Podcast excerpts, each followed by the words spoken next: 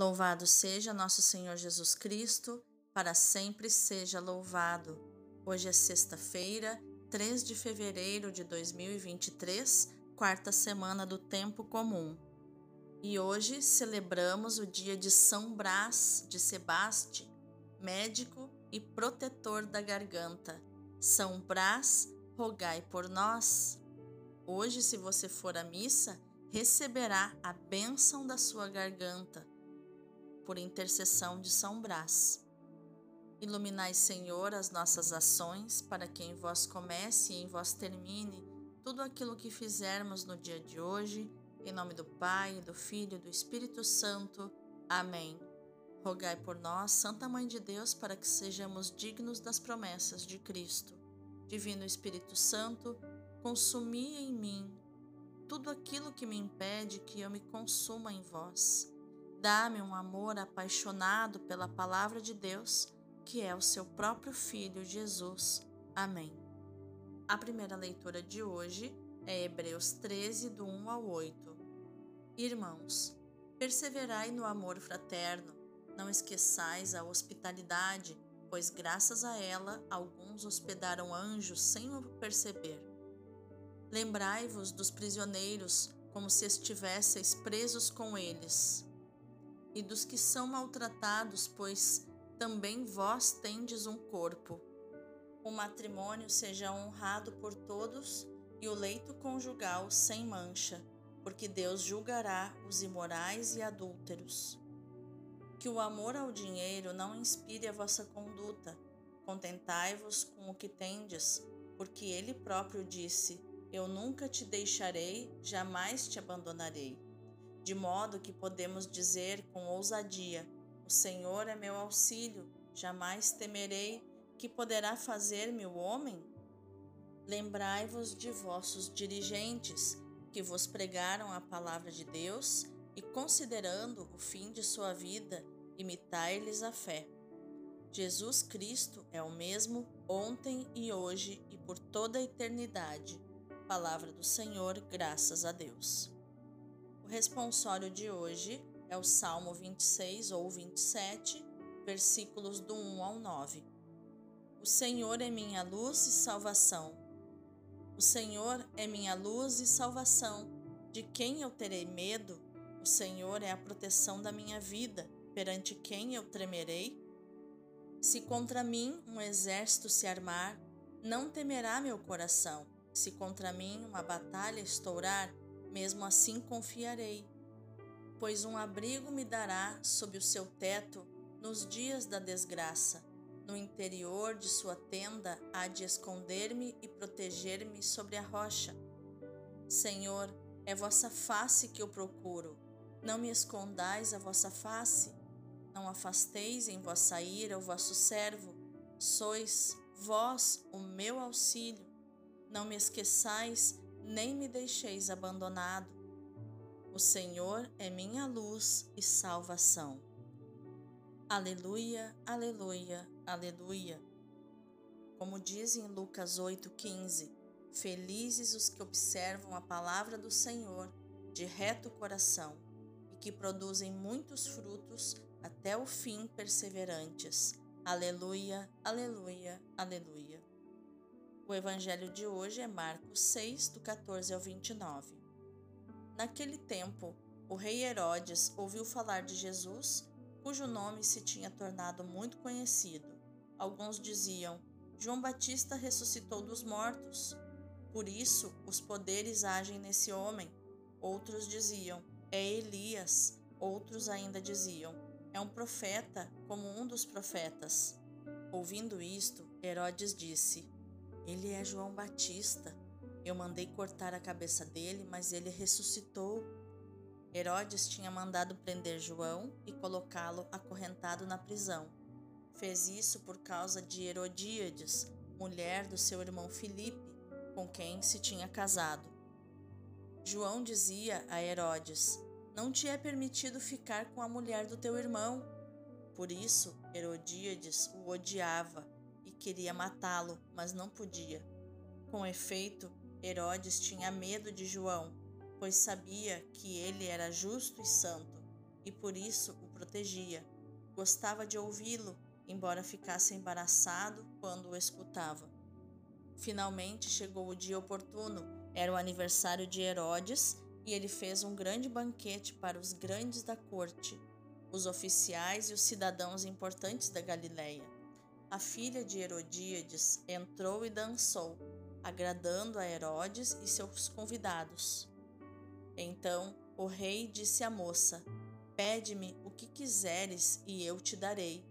Ele jurou, dizendo: Eu te darei qualquer coisa que me pedires, ainda que seja a metade do meu reino. Ela saiu e perguntou à mãe: Que vou pedir? A mãe respondeu: A cabeça de João Batista. E voltando depressa para junto do rei, pediu: Quero que me des agora, num prato, a cabeça de João Batista. O rei ficou muito triste, mas não pôde recusar. Ele tinha feito o juramento diante dos convidados. Imediatamente, o rei mandou que um soldado fosse buscar a cabeça de João. O soldado saiu, degolou-o na prisão, trouxe a cabeça num prato e a deu à moça. Ela a entregou à sua mãe. Ao saberem disso, os discípulos de João foram lá, levaram o cadáver e o sepultaram. Palavra da salvação, glória a vós, Senhor. Vejamos o contexto das leituras de hoje. Estamos chegando ao fim da carta aos Hebreus. O seu autor dá orientações concretas para a vida dos cristãos: perseverança no amor fraterno, hospitalidade, ajuda aos presos e a outros que estão em situação de sofrimento. Todos formam conosco um só corpo. Depois trata da santidade com que o matrimônio há de ser vivido. Ele é, de fato, um caminho de santidade.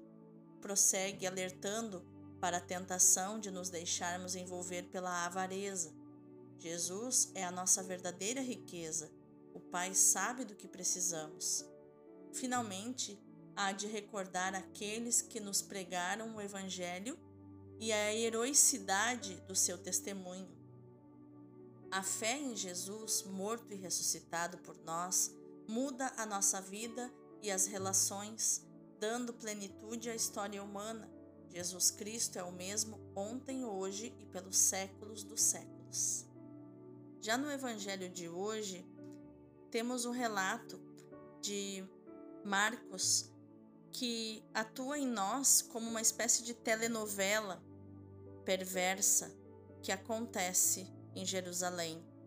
Flávio Joséfo nos diz que Herodes Antipas, temendo possíveis desordens políticas desencadeadas pelo movimento de João Batista, prendeu o profeta em Maqueronte, onde o mandou executar. O relato de Marcos, mais subjetivo e menos exato, levou a ver João Batista apenas como vítima da vingança de uma mulher irritada.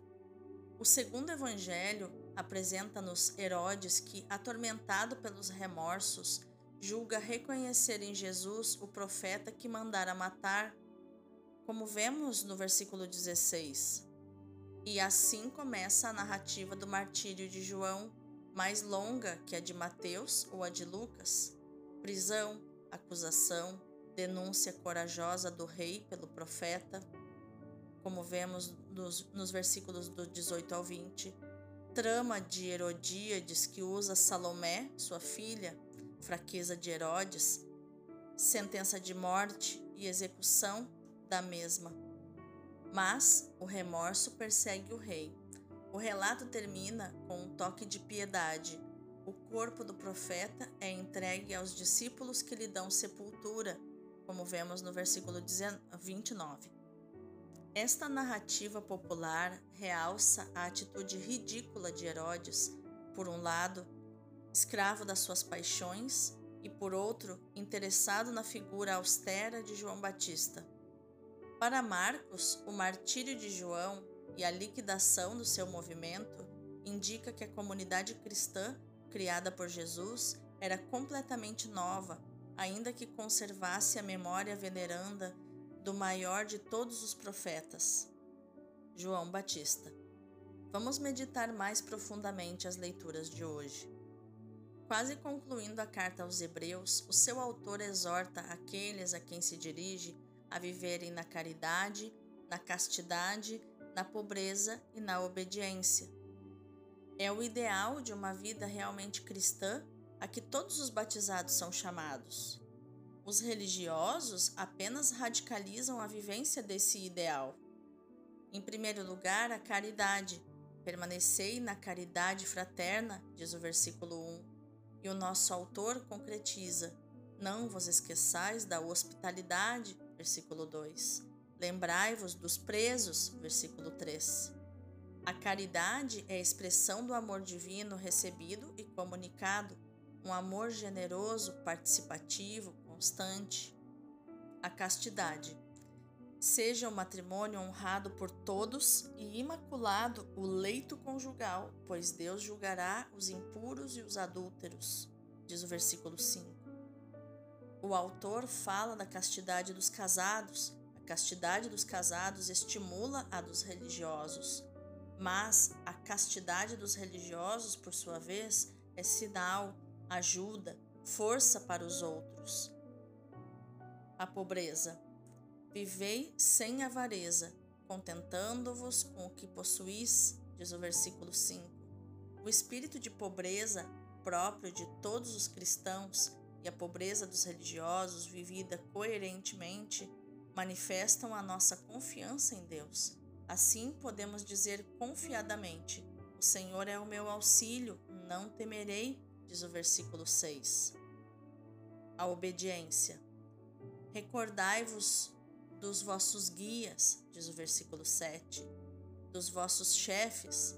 Mais adiante se lê: Sede submissos e obedecei aos que vos guiam, que eles o façam com alegria e não com gemidos, o que não seria vantajoso para vós, diz o versículo 17.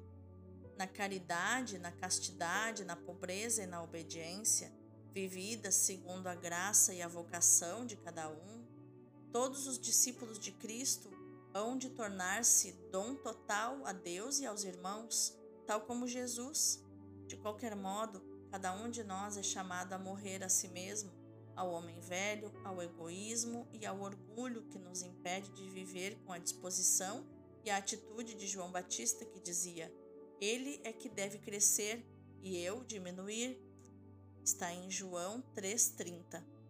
Porque Jesus é sempre o mesmo, ontem, hoje e sempre. Quanto mais nos perdermos nele, que é amor, mais saborearemos a verdadeira vida. Vamos orar?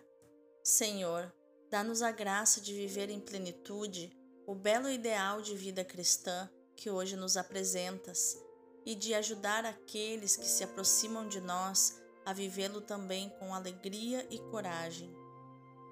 Que todos vivamos contigo e em ti, entregues ao projeto de salvação que o Pai concebeu para reconduzir todos os homens à verdadeira liberdade dos filhos de Deus.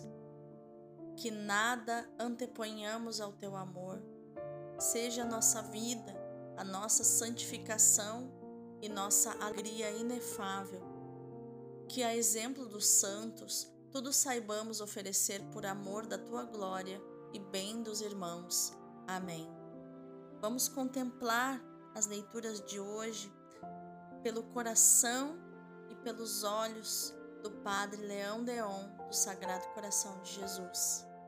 Ele diz: a caridade é o dom dos dons a caridade é como o único fruto do Espírito Santo. São Paulo diz aos Gálatas: o fruto do Espírito Santo é a caridade, a paz, a alegria, etc. Enumerando os doze frutos, reúne-os num só, porque não diz os frutos do Espírito Santo são, mas ele diz o fruto do Espírito Santo é a caridade, etc. Ora, eis o mistério deste modo de falar. A caridade de Deus foi espalhada nos nossos corações pelo Espírito Santo que nos foi dado, conforme Romanos 5,5. A caridade é como o fruto único que tem uma infinidade de excelentes propriedades que podem enumerar-se em seguida. São Paulo não quer, portanto, dizer, outra coisa senão que o fruto do Espírito Santo é a caridade a qual é alegre, pacífica, paciente, benigna, boa, longânime, doce, fiel, modesta, continente, casta, isto é, que o divino amor nos dá uma alegria interior, uma grande paz do coração, que se conserva no meio das adversidades pela paciência e que nos torna graciosos e benignos em socorrer o próximo por uma bondade cordial para com ele, bondade que não é variável e inconstante, mas longânime e sempre leal, e que é acompanhada de simplicidade, de modéstia, de uma continência oposta a todos os excessos e de uma cuidadosa castidade não erra o mesmo dom de caridade tão fecundo em frutos que São Paulo exalta ainda quando diz aos Coríntios, em 1 Coríntios 13: a caridade é paciente, é benigna, não é invejosa, malévola ou orgulhosa, egoísta ou irascível. Ou seja, ainda que é pacífica, doce, paciente e boa, sim, ela é bem o fruto por excelência do Espírito Santo. Meu Deus, que palavra profundíssima, maravilhosa do Padre Leão Leão. O fruto do Espírito é a caridade que tem os seus desdobramentos conforme o tanto de Espírito Santo que há em nós.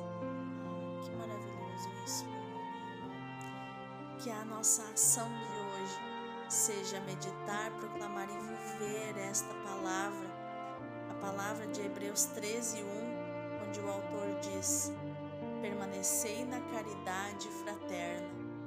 Deus abençoe o teu dia.